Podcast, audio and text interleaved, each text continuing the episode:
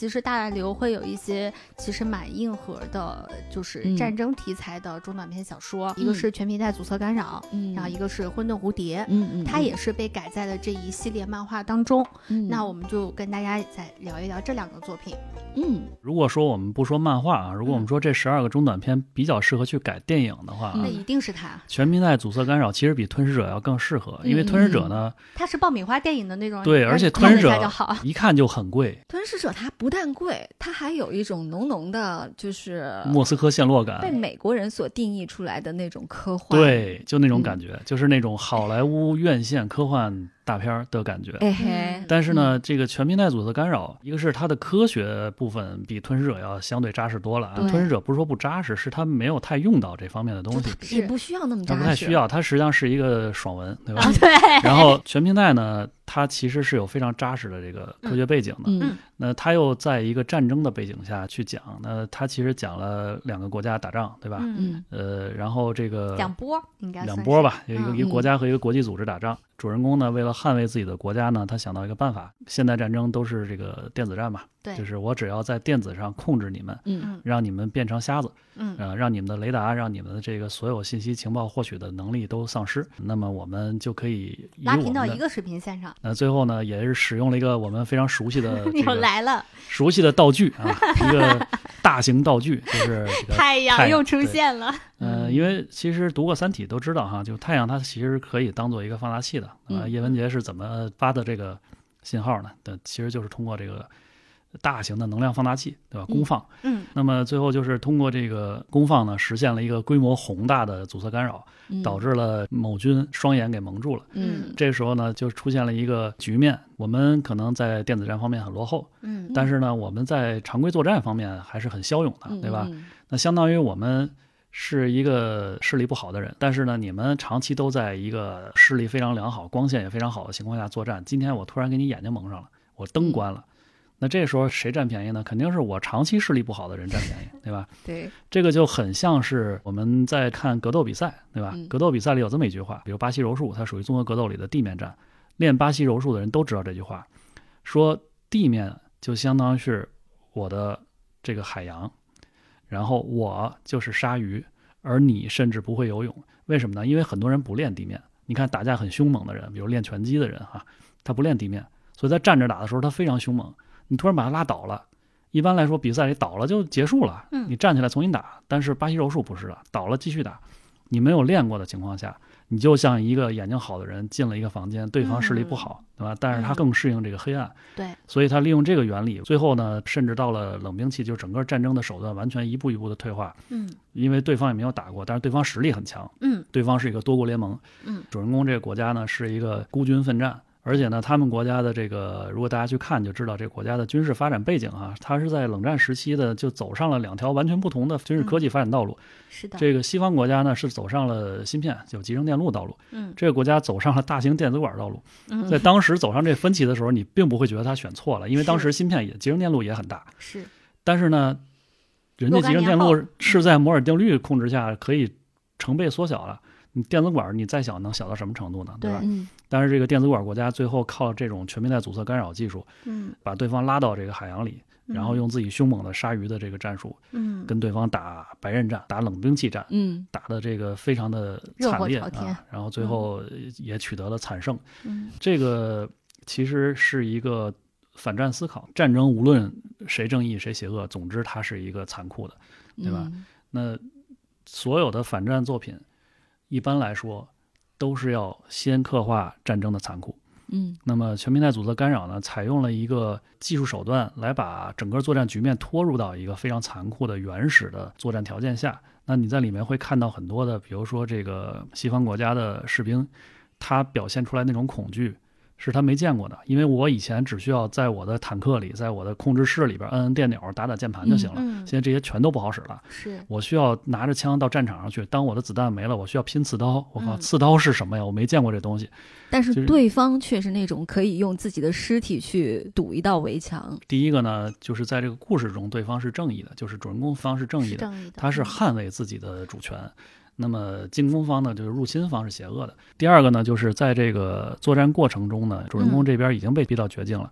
所以呢，他采用了这种技术之后，就亮出了白刃战。嗯，这个东西呢，在我们今天讲到这些战争主题的这几部里面哈，嗯它的现代战争表现呢是比较全面的。它虽然没有球状闪电那么全面、那么未来哈，但是呢，它其实恰恰是一个不太科幻的，非常嗯。特别的一部作对，非常特别，因为它嗯。其实的科学道理很扎实，嗯。但是它用到的是我通过它。把整个战场变成一个不科幻的战场，甚至变成一个比现代还要再原始的战场，是。嗯。呃，然后给你表现战争是多么残酷的，让你嗯。看到刀是怎么扎到人体上的，嗯。让你看到士兵是怎么流血、怎么牺牲的，尸体是怎么堆起来的，嗯，你就会厌恶战争，是。你就不想打仗。这个时候就会嗯。呃引起人们的这个对战争的反思。这个小说是零一年的时候发表的嘛，然后嗯。也是当时发表在科幻世界上。其实你往回倒大刘的年纪啊，我们虽然刚刚没有去点名是哪些人在打仗，这个进攻方和防守方分别是谁，其实我相信在听的。听众们其实心里都是有数的，这个其实都是嗯跟大刘经历过的社会历史背景有非常强的相关性的。嗯嗯在科幻作品里面，还有一个比较著名的例子，嗯《银河英雄传说》啊，嗯啊，《银鹰》里边有一个很古老的作品。对非常古老了。这个作品里边有一段呢是。这个银鹰迷们都印象很深的，就是这个奥弗雷莎五星上将，嗯他当时这一场仗呢是说双方舰船啊撞到一块儿了，帝国方呢就攻入了联盟的这个舰船里面去，结果打到了他的反应炉的那个反应舱里面去了。这地方呢就是到处都是一种粒子，不能点火，就不能使用火器。嗯，于是他们就必须要打这个肉搏战，啊但是在未来太空战中，大家没有打肉搏战的准备。就是太空战的时候，他表现就是你死都不怕，因为你死那一下不痛苦，对瞬间灰飞烟灭，你人直接气化了，你都不知道你就死了。是这士兵们第一次打肉搏战，嗯它里边就非常详细的用非常多的笔墨描写了奥弗雷莎上将，就是帝国方的啊，嗯他用一把陶瓷制造的战斧去劈砍这个士兵。那这个场面让人印象特别深，也是陶瓷不会产生那个不会产生火花，火花。嗯啊、而且也绝缘，而且非常坚硬。嗯啊，他这个让人印象特别深刻，他甚至给你写了什么人体组织的飞散啊，什么等等这些东西啊。但是你看的过程中，你一点都不爽，你就会觉得非常恐惧。就是你在前面这个作品很长啊，嗯。好几十万字，你在前面看的时候，你就觉得战争没什么可怕的，战舰打战舰，对吧？嗯。互相都看不见，因为在星际战争中，它是一种超视距战争，就是谁也看不见谁，交战双方互相是看不见的而。且他离你的时代实在太遥远了。嗯但是他用这样一个双方在肉搏、短兵相接的时候，拿斧子直接砍人的这种场面，你会觉得战争其实不遥远。嗯，你就算到了未来，战争一样是令人恐怖的、令人恶心的，是是一个人类不应该去嗯追求和推崇的东西，应该是抗拒的东西。但其实战争题材又是科幻作品当中非常重要的一个分支，对就是你能看到大量的宇宙战斗啊、战舰战斗啊，对吧？对，有一篇我不记得叫什么名字了，但是它那个场面我有印象，是科幻世界译文版的一个短片，嗯。它里面就描写了一个一个侦探，嗯。然后他去调查那个命案的现场是一个就是类似于核战废墟的地方，嗯。然后他靠什么去推理呢？他其中一个物证是墙上的一个影子，嗯，就是人已经没了，但是人的影子留在墙上，啊是因为那个就是核爆瞬间闪光的时候啊会有一些类似于投影，哦就是成像那种。嗯包括咱们看钢铁侠也有这个，对，呃，钢铁侠二吧，好像里边也出现了这个。这种东西就是它不给你直接表现血腥的画面，嗯它用一个很科幻的、很残暴的方式给你展现在面前了，就是让你觉得我们会有些时候对武器是崇拜的。嗯那什么时候你应该对武器崇拜呢？是这个武器可以用来捍卫和平，嗯，可以形成威慑，而不是打击。嗯，比如说我们看阅兵，对吧？我们看到东风快递的时候，觉得啊，我们确实强大了，对吧？我们也有高超音速导弹，对吧？我们也有战略武器，但是这些东西我们不是用来侵略的，嗯我们不是用来去屠杀的。而且不一定仅仅是被侵略的那一方，嗯你像那个全金属外壳，对，那个就用很大的篇幅去描写了一个随军的记者，嗯他如何在军队里面被一步一步的异化人性，嗯。到最后他本来是一个单纯善良，然后又对人充满悲悯之心的这么样一个男孩儿，然后到嗯。最后他亲手杀了一个越南的一个小姑娘。嗯，那还有一个作品呢，就是叫《混沌蝴蝶》，它其实嗯。和全平台阻塞干扰还是有着非常强的一个区别的。所以它也是大刘的一个非常有代表性的一个战争类的一个短篇小说。嗯哼哼，嗯。混沌蝴蝶其实在当时这个概念还挺新颖的，但是现在可能没有人会不知道这个概念了，就是蝴蝶效应。效应，对，嗯那蝴蝶效应呢，就是海岸边的一只蝴蝶扇下翅膀，远在大洋彼岸的一块大陆上出了一个一个骤风。是混沌蝴蝶其实讲的就是一个气象学家，他发现了一个扰动气象的一个关键点，嗯他要把一块冰融化在那儿。总之呢，就是他通过一个技术手段，可以导致非常遥远的地方通过一系列的混沌反应，嗯，就能够形成一个气象变化。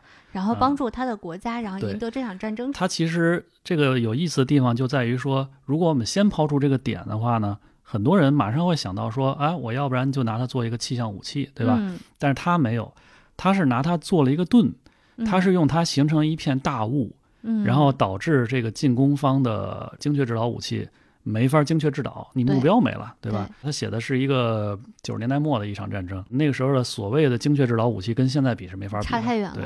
他说我的国家上空只要布满大雾和乌云我的国家就是安全的。嗯。这个雾雾和乌云就是我们的盾牌。嗯，他就想制造这个，这个呢其实就是一个微缩版的全面带阻塞干扰。嗯，它其实科学道理上虽然不一样，但是形成的结果是一样的。嗯。但是这一部小说或者说这这本漫画吧，它想表达的侧重点不太一样。是。啊、他落实到了一个个人的这个感情上。嗯。啊、一个女儿和一个父亲之间的感情上。嗯，这个父亲呢，就相当于要做一个非常艰难的人生抉择，对吧？嗯。我是守护在我女儿身边，身边还是我要去拯救完成我我这个，而且关键没有人相信他，对。而且他需要用到一个超级计算超级计算机。嗯，这个超级计算机还可以说是敌方的阵营的计算机，因为他然后他得找人得潜伏进去。对他自己国家没有这个超级计算机。小说里面有兴趣大家可以看一看，他写了很多有意思的政治上的博弈一些一些博弈，对吧？嗯就是我如何让你批准我使用这个计算机，然后对方如何把这个计算机夺走，对，然后用的都是一些就特别幼稚的手段啊。其实大家发现，其实这个很多打仗的时候，这交战双方都很幼稚哈。是，嗯，但是最后他要表现的，现实中也是这样的现，实中就是这样的，就 觉得得你觉得他在干嘛？哎笑死我了。就是理就是智出走了。一些一些演员们互相要进行表演，对吧？对嗯啊，这个其实是很重要的。嗯但是呢，最终他没有去讲这些大道理，嗯，他最终讲的就是理解，就是我的父亲在干什么，嗯在我最关键的时刻，他没在我身边。但是我可以理解他在干什么。这个其实呢，我们不去谈他这个意识形态不同哈，但是呢，有一点是一样的，就是亲情是一致的。嗯啊，我们为了我的下一代嗯能够安全的在未来的环环境里生长，生长你看现在呢，就是国际上西方就是有一种声音说，我们希望在努力谋求三十年的和平。你看这多么卑微的一个愿望，对吧？我们在谋嗯谋求三十年和平，因为这个下一代成长其实就是。最关键的就这三十年，是就是现在啊我们已经看见的、已经出生的和正在孕育的这个下一代，嗯对他们来说最关键的就是未来这三十年世界格局是什么样的？是是和平的还是动荡的嗯？各方为什么频繁的都在说呼吁保持克制呢？就是嗯谁手里都有那按钮，是但是我们要保持克制，就是给我们的下一代去争取一个和平的生存和发展空间。嗯这一点上，全球是一致的。什么意识形态，它也是保护自己下一代的。对。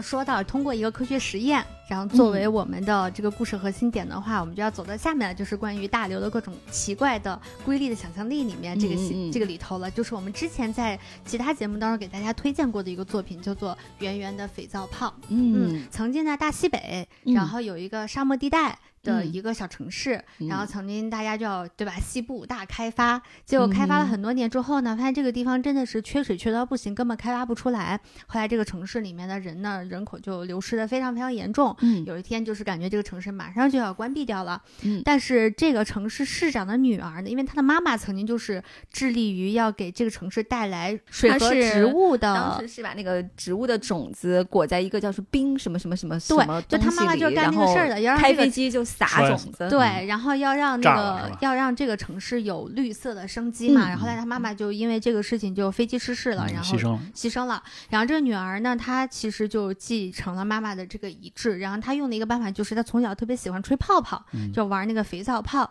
她用了一个办法就是，我有非常非常多的肥皂泡组成了一个大的肥皂泡网，然后我从海边把湿润的空气运到了这个我的城市的上空，把它形成了一个大网罩在里面，然后让这个里面开始下雨，让这个城市焕发生机。大概就这样一个故事。这部作品呢，我愿意称之为地球大炮。对吧？因为这个 他这个想法其实是一个特别简单的想法，他这个炮呢是从一个小孩的想象力啊，小孩拿一个吹泡泡的这个一个玩具哈、嗯吹从小就开始吹。一直到吹了一个，它倒没地球那么大，它吹了一个城市级别的炮，而且中间还酿成过一次灾难，对吧？对它根据你实际情况，嗯你在北美大陆才会产生这种追风者。对，嗯那我们在这个大西北大西北才会产生这种吹泡泡改变这个城市气候的这种梦想。这个我觉得可以跟微纪元相媲美的，就是它的这个科学概念之容易理解和容易视觉化哈。就是我用一个炮儿。对吧？把水汽运过来，我不知道大家有没有印象啊？就是零三年非典的时候，因为那个时候大家要戴口罩，当时出现了一种生意，就是从国外那没有疫情的地方寄空气过来，寄一个易拉罐空气哎，过来。对。对那时候听说那些什么买奶粉的呀，那什么从加拿大邮购来寄空，气啊，说这空气都是这个香甜的，其实你，所以我们现在看到这个呢，是不是觉得很熟悉呢？我用一个泡，对吧？把水汽运到这儿来，这个作品呢，就属于你不能搬杠的那种作品，就是这种明显的科学上会出现很多问题。嗯它用一个我们日常都会想到的一个现象，尤其是我，因为我养了很多植物，那、这个养植物的过程中呢，就会出现很多的困惑，比如说蕨类植物，就是刚才你说把我们家那个加湿器翘起来的，这是一什么故事呢？这个有一个蕨类植物，它自然的生长到了旁边的一台加湿器的缝里，嗯，把这水箱给翘起来了，它就开始漏水。我看到那照片的时候我都惊呆了。对，你说这个蕨类，你说多么强大的生命力，它往那个又没有光，但是那儿有水有湿度，它就喜欢这个。但是在北方养呢，因为这个为什么要用加湿器？它需要湿度。有一些比较娇气的热带植物，比如像鳟鱼秋海棠啊，比如嗯像这个海芋啊，嗯它有闷养，就是用一罐儿把它闷起来。嗯，哎，这个就特别像这个地球大炮，哎对吧？真的是，就是我用这个方式。特别简单的，能够把水保留起来，包括现在有些玩家在玩这个其实就是大棚嘛。其实跟大棚原理是差不多的嘛，再加一中国太阳解决一光照问题就完美 了，啊。然后你说这两个问题，你说地球大炮只能解决湿度问题，没解决光照，对吧？嗯中国太阳只能解决光照，没解决湿度，那嗯。这不要抬杠了，俩都一块儿实施了不就完了？那他这个作品更多的是生态上的思考，嗯。一个是改变现在的这个生态格局，嗯。然后让黄土高坡变成绿水青山嗯。啊，绿水青山就是金山银山嘛，对，对，所以这个生态经济是一个刘慈欣很早就开始思考的一个东西。因为可能如果不生活在大西北的同学，可能真的很难理解这件事情。就是我们小的时候，沙尘暴简直就是日常。北京也有啊，北京也有，每到春天的时候，总有那么几天漫天黄沙，出门就是那个点着那个日光灯，在外边看就是蓝色的。其实生态问题也是科幻作品的一大母题，就是对，我们以前曾经有一个英国的剧作家总结过科幻作品的四大母题啊，嗯。就是高科技母题、外星文明母题、嗯。灾难母题和时间与伦理母题。是那后来呢，大家又发现说生态母题其实是一个新的，因为以前大家不太有这个意识啊，不太有这个危机意识。你看我们现在讲乡村振兴啊，讲这个生态经济，嗯，为什么要讲这个东西？就是要给我们未来的下一代争取这几十年的还是这个下一代的事儿。还是下一代的事儿。嗯所以生态呢，有可能是你需要一定的年龄和阅历才会去着急，才会去思考这个事儿。嗯当然也会出现环保少女这种啊，就是，呃，但是大部分你像大刘他写这个作品的时候，他肯定考虑到未来几十年持续发展的这个情况。嗯，他两代人嘛，考他这个作察一下这写这些作品的时候，是不是女儿出生了？哎，很有这个可能。啊，嗯。有可能。可真是个女儿奴。因。为他这个，你看他写了两代人，母亲就在致力于改变大西北，嗯。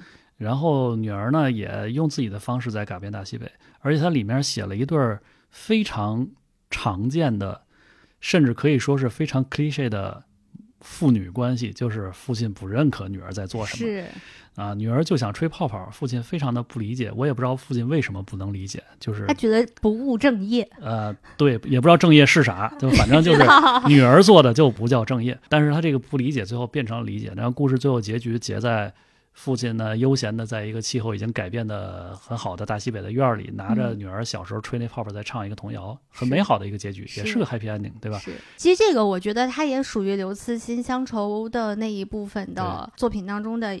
一个很有代表性的一个嗯作品了，嗯。它和《乡村教师》其实是一个类型的，它看到了很多只属于我们中国的社会当中存在的一些不一定是问题啊，而现象，嗯。而把这些东西呢，给他用科幻的故事重新给他讲了出来，你会觉得特别的亲切，特别有感觉，甚至觉得他有一些想象是就跟你曾经的某些想象不谋而合的。嗯。嗯同样的，其实还有一个也是它这个系列里头的跟环保相关的，然后只是表现的故事形式和内容不是特别一致，但也很推荐大家去看一下那个小说，小说还是蛮震撼的。地球大炮。地球大炮，那 是另外一个泡泡，火炮，刚才那个是水炮。炮，对。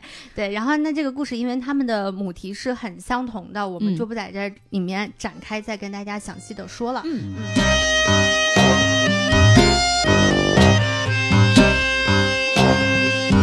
我们接下来再聊的一个作品呢，其实是我觉得很容易去代表着刘慈欣他对于他的科幻理念展示的一个作品，叫做《山》。嗯嗯嗯嗯嗯，山这个作品呢，其实也比较简单，就讲的有一个人特别喜欢爬山，嗯然后完了，但因为当年爬喜马拉雅山的时候呢，因为要自救嘛，所以在某种意义上他是杀了他的同伴，，嗯放弃了他的同伴的呃生命，对，因为遇到了很严重的自然灾害嘛。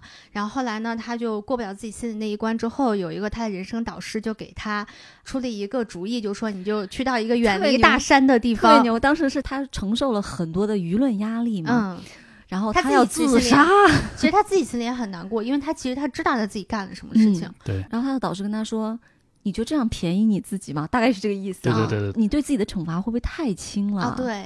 啊那你你受要怎么样折磨吧惩罚？自己呢？你去到一个没有山的地方，你永远看不到山。，对，因为这个人他觉得他的有一个使命，就是生来就是要爬遍高山的，要征服高山的这样一个使命，所以后来他就去到了大海上，应该是海洋科考之类的东西。嗯。结果有一天呢，他在跟他的科考队的队员在复述他曾经的这段经历的时候呢，就突然间海面上出现了一个山，就是由海水组成的大山。嗯，是因为上面有一个外星飞船，它通过它的那个引力，然后破坏了地球原本的引力，然后嗯把它这个海面变成了一个山龙吸水，啊。对对，地球上的大地地球上的大气会从那个空洞被吸出去，一个礼拜就会被吸然后人类就嗝屁啊。对，另外一种人类灭绝的方式。嗯，这个人呢，他在这个时候，他 DNA 里面爬山那个部分就被触动了，他就说不行，我要去爬这座山。这山在我眼前，我怎么能不爬？之前决定永远不再上岸，对，这样他永远都不能够再接触到山，山嗯永远都没有机会再爬山。是但是没想到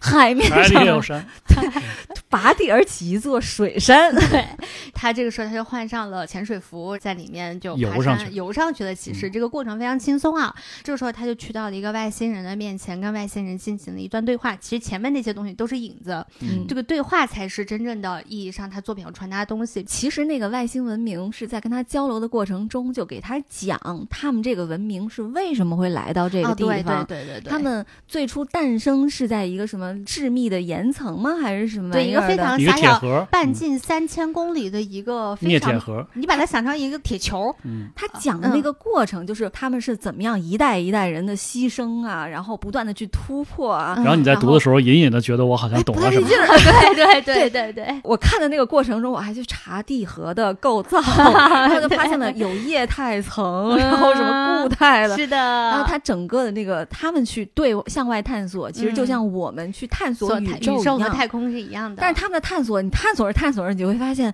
跟我们是反着的。对他们的文明发展和我们是反着的，对。因为这个外星人他们其实是机械电力生物呃，对，啊，他们不是碳基生物。按说他嗯们都能够那个驾驶着飞船来到我们这儿，把我们大气层撕开，要把我们那个空气抽干，然后嗯，让我们人类都憋死了。按说是一个非非常常非常高级的文明高等文明了，嗯，但是你去看它表述他们那个文明的那个发展过程，是跟我们的文明发展过程几乎是倒着的。对，他们是先拥有了电力，然后机械之类的东西，然后但是他们对于什么水呀、趣对于空气啊这种认知是非常非常遥远嗯之后才认知意思就认知到是你们那么早就理解了嗯法拉第，啊，对对 但是那么迟才理解阿基米德，就那个浮啊，力的那个对，是。然后就我印象当中，嗯他有一幕是思他讲到说，他们的那个文明，他们的那个舰船终于从地核里面要突破到了海平面的时候，嗯，这个主人公在讲一句说：“你们终于跟我们站在了同就类似像同一起跑线这样子的这句话上，嗯。然后这个作品为什么我们三个都觉得它很有意思呢？是因为他最后说了一段话，就说我来跟你做这个对话呢，是就是我知道你们这儿有文明，我随便找了一个人，谁愿意来跟我对话，我就跟谁对话，但是我不能在你这儿停留很久，为什么？因为我还要再继续往外探索。我不觉得我的文明从一个致密空间里面到达现在宇宙就已经是一个终点了，嗯山还是要继续爬的。谁知道宇宙外面是什么样子呢？嗯主人公在这一刻，然后他就感觉被打开了天灵盖的那种感觉，嗯就觉得啊、自己曾经不能把自己的人生禁锢在那个里头，他既然要面对，他还要重新的要带领着人类吧，我觉得是还要再重新再去爬那个山，所以我觉得这意象非常非常好。嗯这个作品的不论是从视觉还是科幻概念，嗯还是臆想，还是他这个我们刚才一再谈到的刘慈欣的这个文明层级的思考和观察，嗯，都非常的强。就是他这名字不太便于传播哈，就是对，对，因为这个名字我回避了他很多。这名字好无聊的一个故对你你事是吗？百度都挺难百度的这个。嗯但是这个里边呢，你看他跟其他作品不一样的地方，就是嗯它进行文明层级的思考是从内而外的，嗯从自己的脚下开始思考的。然后他又确实做到了一个呃刘慈欣式的思考，就是我真的能抛开人类的思维范式，去跳跃到对方的这个思维模式里边去想，对方是一个诞生在镍铁盒里的，对逐渐向外探索的。所以它里边有一段他们国家的一个类似于什么高等议会的，他们也有反对派和支持派，他们就是认为就有点像哥白尼啊，啊说这个他在讲这个故事当中，他对于很多他们那个时代里面非常看节儿的那些关键人物的命名，其实都跟我们一样，比如说哥白尼，比如说加加林，然后法莱第，这些都是他在讲述他们的文明发展过程当中换到地球人语言对说的举的例子。对他的探索过程里边呢，就自己曾经有几次左右摇摆，中间就有人说这外边是一层非常稀薄的液态的东西，对，但是因为他们长期都生活在固态的固态里头，呃岩石啊、金属啊里边，他们嗯非常难以接受，他们不能理解水的存在。哎，就像我们看星空一样。是。那这个里边呢，课外小阅读二延伸阅读，就是推荐大家去读一篇小说，叫《波莱斯是疯狂之地》，是一个非常经典的一个短篇科幻小说。嗯，这篇科幻小说，我愿称之为定义科幻小说的科幻小说，就是嗯它里面有一些非常疯狂的想象力。那这些想象力是在这个作品中用一种非常滑稽喜剧的方式抛洒出来的。那这个里边有一个相似的地方，它里边讲到呢，说这布莱斯是一个双星系统，呃，这星球是一个特别疯狂的地方。然后呢，有一人在上面执勤，他想辞职，大概就这么个故事，是一个喜剧的故事，很短。其中有一个点说，这个波莱斯呢，上面盖的这个人类的考察站老地震，老给震塌了。这个地球人上去以后，上面执勤的这个兄弟就说：“你看我这地儿，这不是人待的地儿，这天天地震。这为什么地震？这地震的原因特别有意思。说这个波莱斯的地幔啊，跟地球结构差不多，嗯有岩石什么的。嗯这地幔里有一种生物叫众鸟，呃，嗯这个众鸟呢密度特别大，然后它在地幔里飞呢，它的密度相比这个地幔的密度，就像我们地球的鸟相比空气的密度一样。啊，所以地球的鸟在空气里飞会扰动空气，嗯那空气周围，比如如果有一朵云，对吧，或者有一点水蒸气，它就会被扰动。那众鸟在地幔里飞很轻松，它也可以靠地幔的这个举升力、托举力，然后它可以滑行，可以飞。但是地幔上面的东西就遭殃了。这个是一个确实跳出了人类思考范式的一个、一个思考很。有意思。哎，这种就很像是这个地心文明的这个嗯啊。然后另外一个就是，即便抛开这种文明层级的思考，我们单纯的看二零零二年刘慈欣给出的一个如山一样高的巨浪形成的这样一个景象哈，嗯，再到我们后来看《星际穿越》的时候那个巨浪，嗯，当然第一个我觉得伟大的创作者中间是有一些共通的东西的，很正常。哎，第二个呢就是说刘慈欣的这个想象边界啊。并不都是星辰大海，对，它可以在平凡的景象中制造出一个不平凡。嗯那这种又很适合你去视觉化。其实我甚至觉得，如果没有《星际穿越》在前的话啊，嗯电影要比漫画更适合去表达这个这个巨浪。是，而且呢，里边描写的那一段爬山的过程也特别爽，它有一种嗯。爽感，就是说嗯。这是个水山，嗯，我往上游的这个过程呢，又因为上面在吸，对，然后我又不需要对抗地心引力，对，我当时就想到了《塞尔达传说》里边那个卓拉领域的那个攀瀑，我就觉得那个特别爽，一下嗯。歘就上去了。嗯。我相信刘慈欣肯定没玩过塞尔达，但是我觉得他的这个想象力真是一个我无边无际的一个。嗯对，所以大刘脑子就是我很好奇的一个存在。对我看完山是一种非常澎湃的一种感觉，嗯你会被那一段地核文明吧嗯的那种他们十万年的不懈努力的探索而去鼓舞和感动到，而且他最后找到男主的这个外星人，他所做的那个宇宙飞船的名字，其实和当年他们第一个去探索地核的那个宇宙针尖儿是那吗？对，那个 钻钻钻洞的那个 机器的名字是一样的。对，就是其实其实其实对于他们来讲，就是好像文明已经发展到了一个非常顶天的一个状态，但是我要重新开始和出发了。他这不就是在写人类吗？对啊他理想中的人类就应该是不断的向外去星辰探索、探索、探索，嗯而不是活在元宇宙里。嗯对，所以我觉得元宇宙可能上不一定是不一定是刘慈欣愿意去面对的一个世界。对嗯，他还是非常古典派的那种，哎呦，他可嗯科幻作太家，他连那个黄金原野，其实就是一对科学家妇女编造了一个惊天谎言，对，就是为了让人类不再沉溺于一个就是虚拟的世界呀、那个时候，不它的背景就是各个国家的那个太空探索的计划都已经搁置了，嗯。然后他们就用了一个，就是这个比较扯啊，就嗯。不太现实，嗯，就是他们使了一个计谋，然后最后甚至让美国政府重启了猎户座计划，就甚至他写到了这些东西，嗯。可见他多么渴望人人类能探索星外太空。辰大海。包括我们刚才聊那个微纪元，嗯。微纪元里其实也有个细节写到了，就是微人类它这个虽然很先进啊，但是它对宇宙探索停止了，嗯嗯，因为他们是一个末世求生种族，他们觉得能活得挺好，就不用作妖了。但是因为红他们人类什么资源都不缺，所以他们的文明就停止发展了。因为它里面曾经描写过，说红人类问他说：“我这是方舟几号来的？八号，我之前那七个哪儿去了？”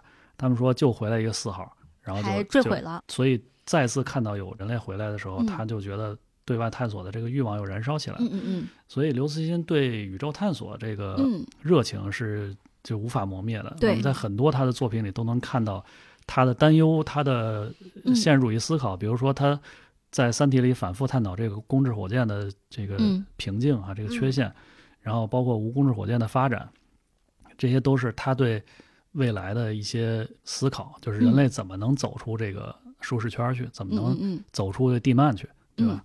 囧叔做科幻的话，他又会比较了解很多那个制片方他们在评估一个项目的时候，当咱们不考虑花钱多花钱少的时候，我要追求的一个东西就是视觉奇观，嗯，就是大，嗯对，，要超出人类认知的。嗯，甚至是超出你想象的，比如山是具备的，还有就是像它的大艺术系列里面的《梦之海》《诗云》嗯，还有那个就是《欢乐颂》，嗯，这三个都是它有，就故事咱们暂时不说了，它都是嗯有绝对非常漂亮的视视觉奇观，嗯对。嗯。还有一个作品啦，应该是这个系列里面我们会推荐的最后一个作品。它这个作品它很奇怪，它嗯感觉只出了一半儿，嗯，因为，它其实是由两个作品组成的，有而且是后一半儿。啊，对，如果不太知道这个前情的话，就会看的话会稍微有一点点觉得莫名其妙。嗯然后这个作品叫做《赡养人类》，嗯它的前一半呢叫做《赡养上帝》，嗯。啊，所以它这里的上帝其实是一个高等文明。神级的文明，高等文明。嗯。对，因为是上帝创造了人类的这个星球。嗯，嗯嗯，然后嗯。上帝其实是塑造了四个人类星球，就你可以把它当成个四个平行宇宙。哥四个，啊，对，哥哥四个，四哥四对个，对，这个上帝塑造了这四个文明之后呢，这个自己最后衰老了，衰老以后他就这老头头这老头儿呢，就上这哥四个里边儿去找这个养老养老，结果这哥四个呢，好通俗，这前面这哥仨呢，这性格都不太好，对啊，不是要不是要揍他，就是要揍这老二老三，要不然就是要分家产，反正就是都不太好。就是嗯翻译成科幻的语言呢，就是要这我要毁灭那个文明，对吧？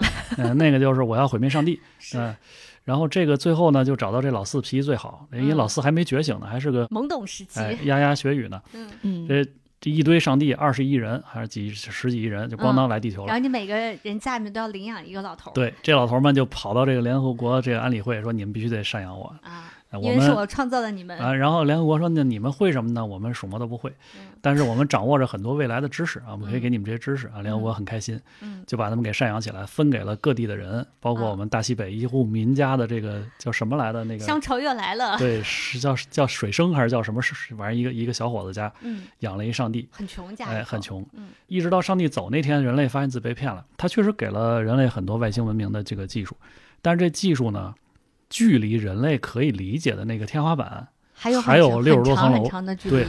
所以呢，就是人类科学家可以推理说，哎，这些技术吧，经过我们的研究确实存在，嗯，但是我们确实搞不懂怎么用嗯啊。所以等于这个老头儿们白吃白喝了好几十年，什么也没干成。嗯人类开始这个反上帝情绪就开始泛滥，嗯最后呢，老头儿忽然有一天就他们就要走了。嗯老头儿临走的时候呢，这个地球人们就开始就忏悔，说：“哎呀，你其实在的时候挺好的，天天能陪我们老爷子下棋，对吧？然后呢，嗯还能调解我们邻里纠纷什么的。对，嗯，现在你要走了，你有什么要说的吗？”老头儿说：“我很感谢你们赡养我，最后告诉你，大哥要来了嗯，啊，你们哥哥要揍你了。你 大哥要来揍你了。给你讲过这哥仨文明吗？这个要毁灭宇宙，对吧？那个要毁灭老大，然后还有要毁灭我的。现在这个大哥找着你们了啊，嗯他们已经掌握你的坐标了，黑暗森林不存在了。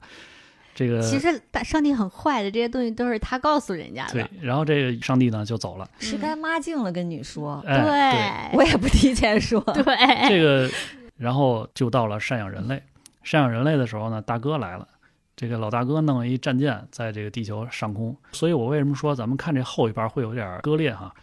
因为你看到人类的反应很不正常，人类看见一战舰来了以后见怪不怪，嗯，但是你如果知道赡养上帝的故事之后，你就会发现，当年上帝二十亿人来的时候，那个铺天盖地，对吧？嗯你现在来了一个两千人的那个小舰队，就不行了对你，你跟我闹啥呢？你然后这两千人来了之后呢，跟人谈判，这谈判也很有意思。对，跟人类谈判，其实就是哥哥星球上面呢，它有一个大财阀，嗯他把这个地球所有的资源全部给垄断了，包括空气资源。然后，所以呢，就是其他所剩下人都没有活路了。然后有一天呢，这些人就从从地门对对难民就从那个地心里头出来，又是地心，然后上到了那个地表然后，就跟这个大财阀就谈判。然后大财阀就说。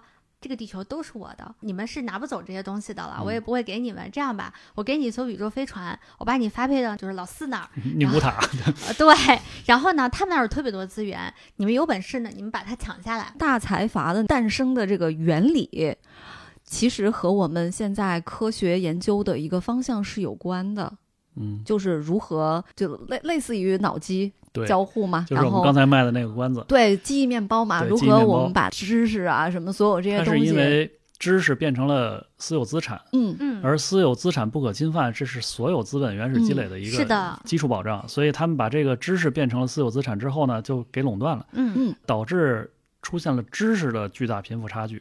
嗯，所以整个这部小说就描绘了一个贫富差距的这个一个巨两极化。大的一个问题。所以我们未嗯来也有可能走向这个方向啊。对，对然后后来这些人呢，他们大哥星球的这个难民到了老四星球上，这个时候呢他们就说：“我也不把你们赶尽杀绝，嗯我把你们发配了。”哎，又是一又到澳大利亚去对，不知道为什么，就是又被发配到澳大利亚，好像一个澳大利亚一个他当南极时是好像是说是经常被选择的，好像是说澳大利亚的人不接受这个条件，然后他把澳大利亚人所有的人都给灭了。对，嗯，是，他说你到澳大利亚去呢，我也不会苛刻你们，我就均富，我把你们这个地球上你们所有的人的钱都均富掉，嗯我均富掉之后呢，你们在那个岛上快乐生活吧，我把你们全部拉到一个水平线。对。那至于这个星球剩下所有东西都归我了。哎所以啊他要考察当时地球人的最低生活线，所以他当对时是不是大刘？是不是那段时间在玩大富翁，打出一张真富卡？对，然后这里面就是主角呢，其实是一个杀手，他被派要去杀掉三个人，这三个人呢，其实分别就是乞丐、一个画家画家，对，还有一个是拾荒者，都是拾荒者，但是还有一个那还有一个小流浪，流浪还有一个是拉二捡垃胡的圾的一个人，一个小姑娘是捡垃圾的。嗯，嗯，然后这三个人，他们这三个都有一个非常奇怪的一个特点，这特点就是说我只拿属于我自己的东西对，。不拿有钱人的钱，比如说我这个画我卖八百块钱，你给我两万块钱，我是不要的。他就是这样。包括那个拉二胡的那个卖艺的那个老人，就是我拉一场二胡，比如说二十块钱，你给我二百块钱不行，我不要。嗯所以如果按照他们这个均富线的话，就是人类可能会处于一个非常贫困的一个状态。嗯所以那些人类的大财阀，老四星球上人类大财阀就要把这些人杀掉，因为他们不想被贫富到那个层面上，所以他们。不高于及格线的都除掉。对他们及格线每个人几百万，你知道吗？很有意思。这个杀手其实也是这么样一个性格的人，我杀一个人的代价就是这么多，你多嗯给我也不要。那最后他就把这个事儿就反抗，但这个故事我觉得最后的结尾呢，稍微有一点点的仓促，嗯仓促于他其实并没有解释清楚最后那个大哥星球的那些殖民者过来之后到底怎么了，对，他最后结在了结在了地球人和地球人之间的这个对他结在了主角这个非常小的他和们三个。他大哥和他的那个黑社会大哥，啊，对 杀杀手他们三个三个杀手集团的三个人的一个非常小而美的一个小的生活的一个点上，嗯，他这个呢，如果去掉所有科幻的部分，特别像一个港片儿，嗯，就是一个嗯感觉应该有任达华、什么林家栋，就是嗯。就那么一个感觉。它里边还挺有意思，它有个杀手学院。啊，啊，这个杀手出国留学去了，嗯。有一个杀手学院。然后这杀手呢，有一种特别游戏化的这个设定，嗯。就是你需要选择 A、B、S 还是什么级，啊，然后，每个级的这个处理是不一样的。短，对，有的是嗯。远程狙击的，有的使用战略武器大规模屠杀的，还有就是近距离你需要跟你的这个，它里边这个被杀对象叫弓箭，嗯你呢是加工弓箭的工人，你唯一需要跟弓箭见面的就这 S 级，就是我们这主人公、嗯这个杀手。那他呢掌握了一个技术，就是可以通过空气控制这个空气动力学，通过子弹在敌人身上制造出一个有形状的伤口。这个东西跟科幻点毫无关系，嗯，呃，以至于我很长一段时间都没明白这个是个啥。所以他在改漫画的时候这一段给改掉了。这也没法画，这就算拍成戏也没法拍，因为这个必须要大特写。一个是这个作品的游戏感很强嗯啊、游戏感、游戏代入感都很强。嗯，我们也能看到一些文明层级的思考，因为它是接着赡养上帝的嘛。是，赡养人类呢，里面讲了相当于同源的文明，嗯因为他们是同一个上帝创造的，对，但是我们是不同发展水平和不同的民族性的是，这样一个设定。嗯，但是可惜的是，最后没有落到这上面。没有把它讲得很圆满。这个我的感觉呢，，后面感觉还应该有一部，啊，就能讲圆这个故事对。因对，为它是一个很好的设定。嗯对他好像是希望通过小人物，通过一个杀手和三个不愿意接受这个军贫富、军贫卡的这个设定，嗯来表现整个宏大的故事。嗯如果我们抛开宏大的故事不去看，只看这个小人物这一部分是很好看的。嗯但是这部作品的文明层级的思考就没有它的前一部那么好。赡养上帝的感觉呢，是因为这个我们中国其实没有上帝这个文化，就是上帝造人这个文化。嗯，你要赡养女娲，我觉得还好点儿啊。但是他这个 两千多万个女娲啊，不对，二十一个女娲，好可怕呀，全是蛇。那都来补你们大气层那臭氧洞来了。然后这个，所以那一部的，我觉得就我个人而言呢，观感上有一点奇怪的是上帝的这部分，嗯但是他的文明层级思考又是一个特别刘慈欣的思考，对，又大又高级，而且嗯非常深邃。一直在想说，我们在宇宙里是孤独的吗？嗯然后，如果不是孤独的，那么这些人长什么样呢？当然，我们现在都说看了《星之继承者》之后，大家对这个同源阴谋论都有了新的认识哈。因为《嗯星之继承者》基本上就讲了说，如果你不是同源的，那这外星人绝对不可能长成人样，对吧？那在进化树上无数个可能性，每一个突变都会让你向另一个方向发展，嗯那出来那什么样都有嗯啊。然后，但是那我们现在看到的这个来到地球的需要我们赡养的人类，就是人类的模样，那就他是同源的。他就是人类老头儿。对，所以他就有很多的这种思考。我觉得前一步其实我更推荐，就是赡养上帝这一步啊，我也是更喜欢赡养上帝，思考思考嗯空间更嗯好一点。他故事也更完整。但是我也能理解，因为他那个故事漫画的话呢，就会变成一个特别无聊的现实主义漫画，就是就是养老的故事，因为它的科幻部分没视觉，对，然后它的然后它里面其实还大量讨论了关于养老，就是养一个不产生任何经济价值的老人，会给一个相对贫困的家庭带来什么样一个压力，就是非常现实和残酷的一个主题。对。但是它所以他就是很喜欢写这种你在做一件看似无用的事情，嗯，但是这个无用的事情呢，可无心插柳，对吧？嗯，这又是回到了乡村教师上。哎，但是最终他描述的那个上帝这四个孩子，孩子之间的这个关系又非常像中国传统农村家庭的这个关系。嗯嗯就像那个有一传统相声叫《画蜡签儿》嗯啊，里边就是讲这老太太有五个孩子，然后嗯五个孩子都不愿意赡养她，有一闺女就给她出一主意，说你把那蜡签儿就插蜡那大嗯嗯签子画了，那是稀的，画了以后融成像元宝银锭那样的形状，嗯围在腰里，一下这五个孩子对他就都好了。是啊，它这个属于中国千百年来的一个，虽然是陋习，但是它也属于文化传统所以它还是乡愁那一部分的对东西，还是很中国。很中国，对。那到现在为止啊，刘慈欣科幻漫画的这十二部作品，其实嗯我们都有过或多或少的一个讨论和点评了。嗯嗯嗯，如果大家感兴趣的话呢，都可以去看一下它。哦，甚至说是大家在看漫画之余，可以还是去看一下原著小说，对其实差别还是有很大的。对、嗯大刘的文字其实是非常有魅力的。嗯，而且我觉得，尤其是科幻小说吧，它有一些东西，就像我们说，它是没有办法被视觉化的，所以嗯它文字带给你的冲击力和那种颅内高潮是非常强烈的。我们原来有讨论过，就是包括《三体》，你在嗯看的时候都会觉得，哇塞，这些人物好扁平哦，嗯，就是在他笔下完全都是工具人。但是后来我们一朋友嗯。就是说了，我就觉得，嗯，是这样的，因为他所就是提升的那个视角的高度，他希望是远高于人类类文明的。此时此刻这个文明啊程度的，对，嗯。所以你的人性是如何的，其实并不是在他想要去着力达的范描写的这个范围之内。。嗯，嗯嗯嗯。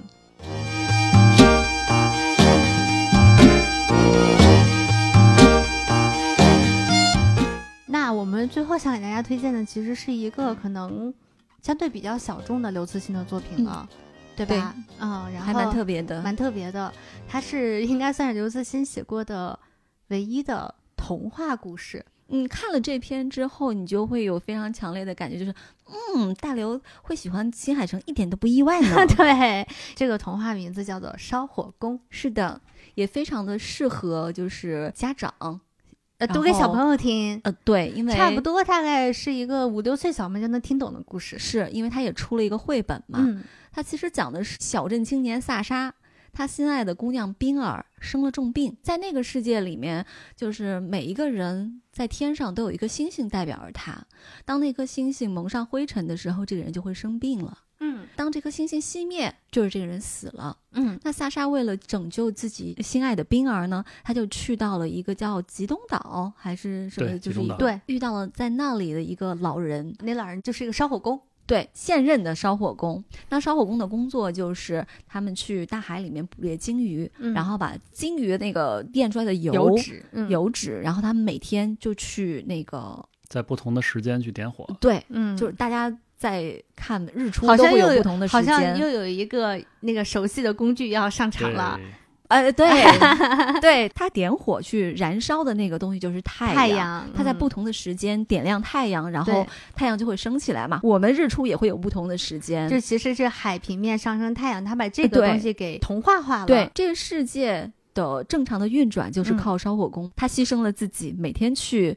要不断的重复这个工作，嗯然后萨莎就找到了这个烧火工，就嗯是说我知道你可以制造一种火箭，可以带着我去擦擦亮星星对嗯擦亮冰儿的那颗星星。嗯那老头就跟他说：“我可以带你去，嗯，但是代价是你要留下来，成为这一代的烧火工。对，接替我成为烧火工，差不多就是这么一个结局吧。他最后应该是把那颗星星擦亮了，亮但他也留在了那里。是的，就是我看完他的感觉，就有点像当初看完《小王子》的感受，嗯，就是有一点淡淡的忧伤，为了嗯自己喜欢的那个人，但是最后还是分别了的那种感觉。嗯嗯它作为一个童话呢，当然这个我们不强行去说它是科幻啊，其实完全不科幻。嗯但是它作为一个童话呢，非常的自然，嗯它没有任何说教的地方。比如说它里边其实谈到了很多东西，它谈到了比如责任感，嗯，他谈到了信守诺言，嗯，其实萨沙在是最终擦亮星星之后是可以选择离是可以走的。是的，然后烧火工最后在萨沙留下来之后，烧烧火工也跟他说：“我一直就相信你不会走，因为你会信守诺言。”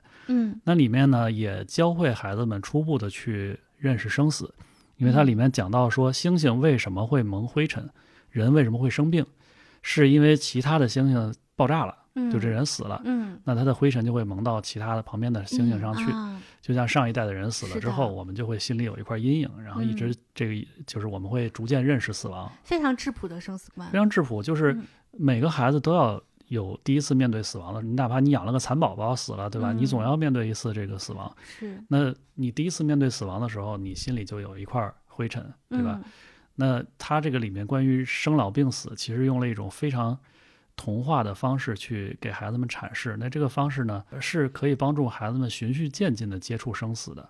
嗯呃，我觉得也是一个很优雅、很梦幻的一个一个一个。然后另外一个就是他讲了流星，嗯，流星的存在。他说一般人嗯是这样死的，一般人像流星一样咻的一下就过去了。是，但是有一些人呢，就是意外死亡，就可能消失了，消失以后就蒙到其他人的那个，嗯那这种是我们必须要认识和接受的。嗯，但是它又同时饱含希望，因为星星是可以擦亮的。嗯，哎，他那个地方让你觉得，你说这里有什么逻辑吗？并没有。为什么烧火工可以去擦星星？没有这个逻辑。对，但是你又觉得它饱含希望，嗯，同时他又回答了一个，我觉得像糖糖刚才说的这个年龄是比较合适的。如果再大一点的孩子呢，他可能会问你很多逻辑上的问题。对，为什么？对他这个作品里面，讲述了这个日升月落这个过程。嗯嗯啊，他说他还挺符合科学道理的。他说这个嗯太阳啊是个大气球，萨沙在海上东极岛上看见浮起了一个完美的弧形，就不动了，浮起来一点儿，让他意识到说这是一个巨大球形的顶部。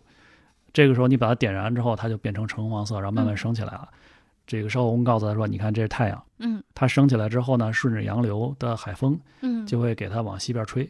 我们在对极东岛嘛，吧？对对对，然后它就往西边吹，嗯吹到西边呢，燃料耗尽了，它掉下去了。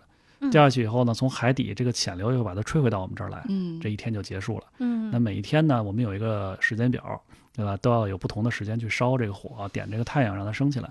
这就是我们地球上的人看到的这个日升，嗯呃，日出。嗯那每天看到时间可能不一样。那如果烧火工不烧火会怎么样呢？如果烧火工不烧火，就万古如长夜嘛，嗯对吧？万古如长夜的时候，就是星星全都暴露出来的时候嘛。对，所以我觉得这个里面呢，你往深了去想，可能能想出很多东西来。嗯但是作为童话，它并没有这个需求。你给孩子讲到的东西，其实涉及到很多很深的，比如生死啊这种啊，信守诺言啊等等这些嗯东西。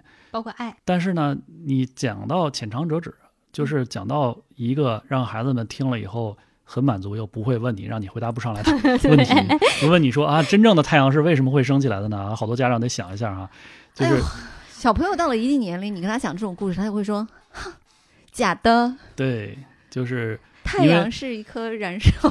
太阳是一个恒星，每一颗所以他就他就不能太晚给他讲这些东西，对嗯你也不能告你告诉说你说他这个燃料是氢的这个油脂对，啊，你大一点儿孩子告诉你说这那不是，那他每一颗都在进行核聚变，里面全是氢的同位素。就很烦了。对，告诉你说你知道什么叫氦闪吗？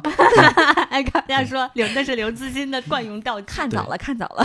对，所以这个我觉得恰到好处。一个是我们看到了一个完全不同的刘慈欣嗯。啊，我们看到那些硬核的科学道理、科学知识，比如像球状闪电这种非常硬核的啊，对，然后我们也能看到一些像肥皂泡这种有有点梦幻的有点可爱的啊，然后我们能看到《三体》这种集大成者哈，嗯。但是同时呢，我们又总是在他的世界里感受到非常残酷的这种文明思考。嗯。呃，烧火工呢，其实是一个完全放弃了高维度思考的一个本性纯良的故事，就是嗯告诉你说，呃人是会生病的，嗯，生了病不治会死的，但是嗯病能治，擦一擦就好了，嗯对吧？？然后太阳总会升起来，太阳照常升起嘛。这个故事我当时读的时候，应该是他刚出版时间不久，我就买它了。嗯出版是二零一九年的七月份，我大概也就是二零一九年的，就是下半年就看到了。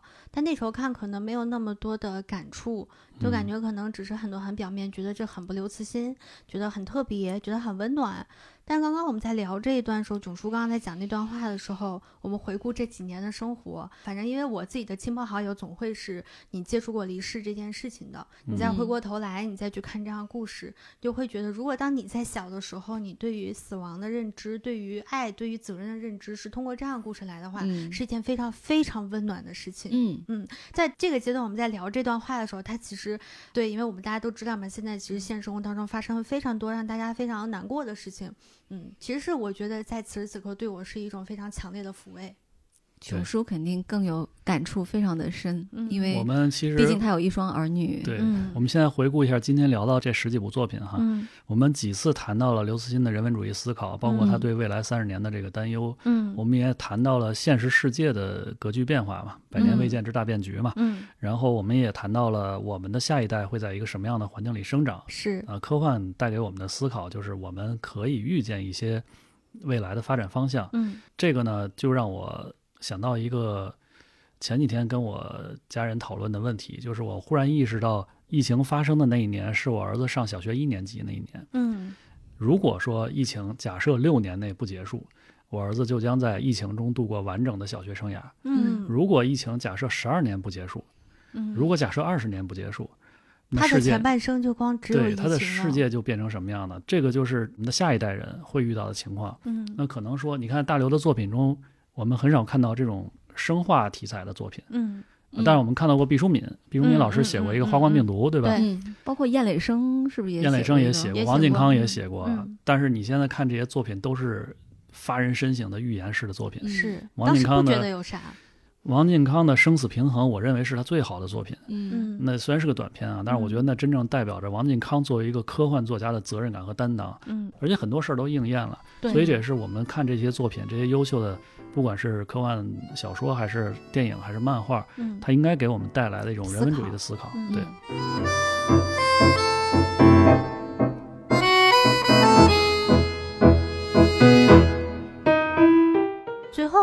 个问题吧，就是我不知道我们听众朋友当中有多少看过刘慈欣中短篇作品的人啊，嗯就除了《嗯三体》和《流浪地球》以外，啊、我也想先问问你们，就是在还没有被改编成。就是娱乐产品的，就不管是漫画也好，还是影视作品也好的，嗯他的这些作品当中，你们有哪一些最期待的？我比较期待的一个是中国太阳嗯啊，中国太阳其实是，呃，一个是很乡土，对吧？啊对。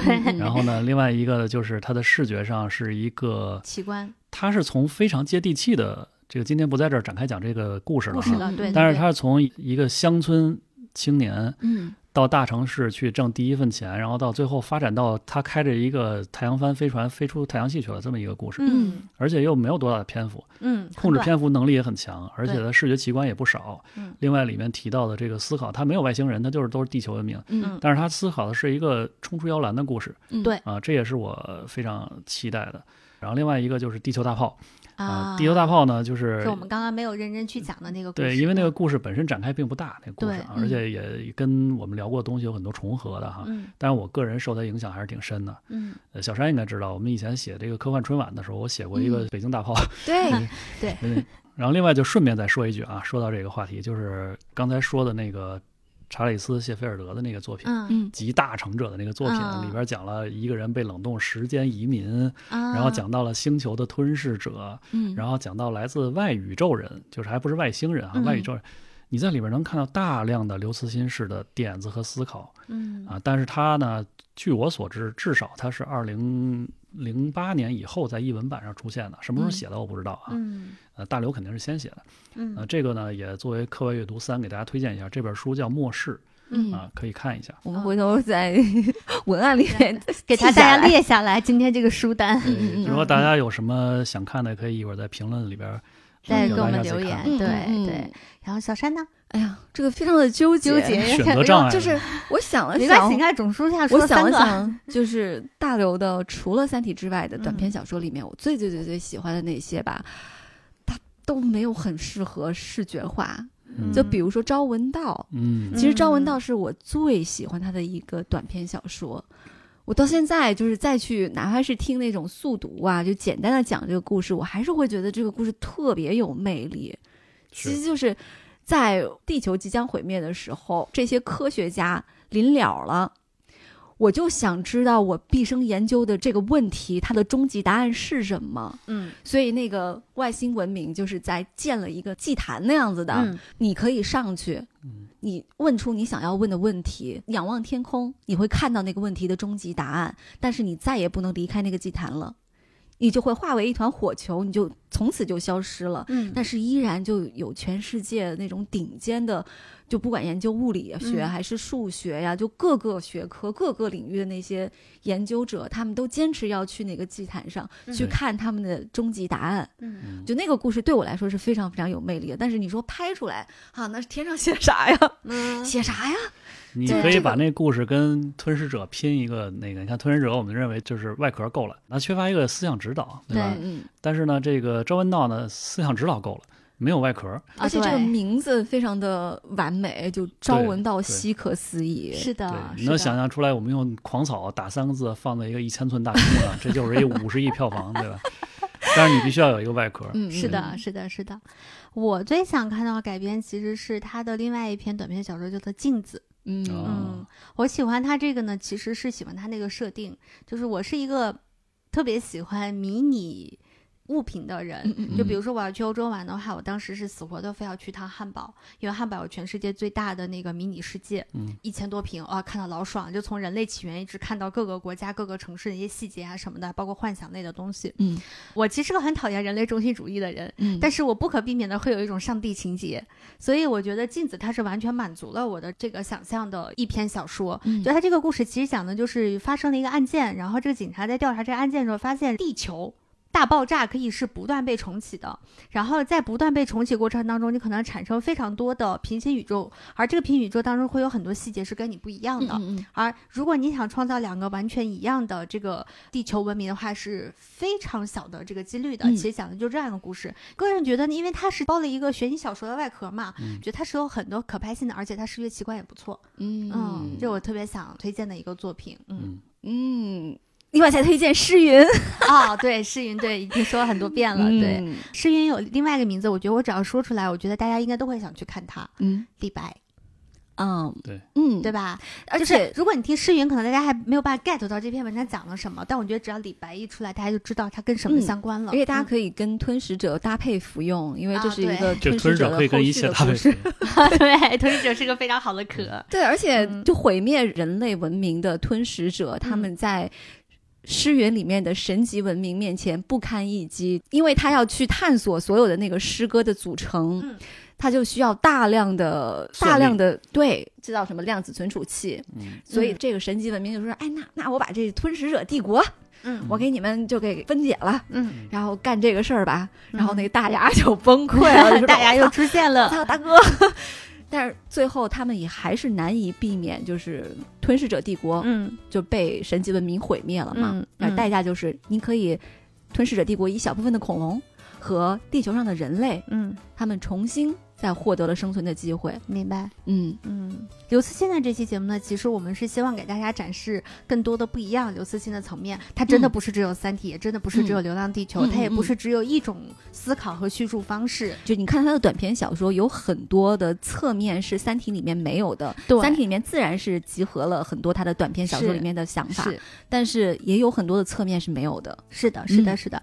综上所述吧，我们还是喜欢刘慈欣的，嗯非常非常热爱他。然后这套漫画呢，我觉得是还蛮有去收藏的价值的。嗯然后也希望大家能够多多去看他的小说。那我们今天的节目就到这里，非常感谢囧叔的到来，跟我们进行这样一场让我万万没有想到结果的一个讨论，我觉得很开心，聊得很爽。嗯那我们感谢囧叔的到来，谢谢谢谢谢谢谢。那我们今斜杠中年，啊，对，斜杠中年，对。拜拜那我这期节目就到这里啦，拜拜，拜拜拜拜拜拜。